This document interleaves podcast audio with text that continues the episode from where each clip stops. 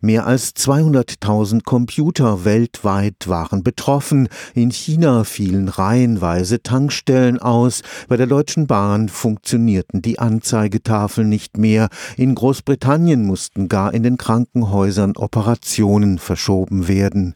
Die Cyberattacke mit dem schönen Namen WannaCry brachte in der vergangenen Woche tatsächlich die Betroffenen zum Heulen.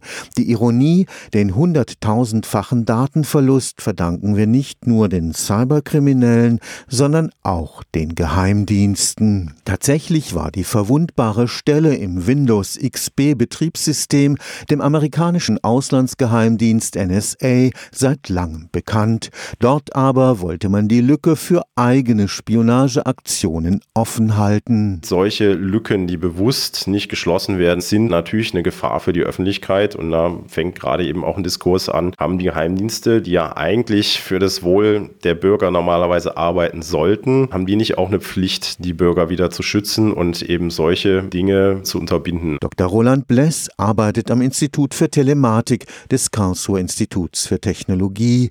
Er weiß, Sicherheit im Cyberspace hängt mehr denn je vom Aktuellhalten der Software ab. Patchen, patchen, patchen, um möglichst viele Lücken zu schließen. Es gibt einige Sicherheitsforscher, die sagen, vergessen Sie Ihr Antivirenprogramm, weil das macht noch mehr Lücken auf als dass es irgendwie was bringt. Wichtiger ist eigentlich, ihr System aktuell zu halten.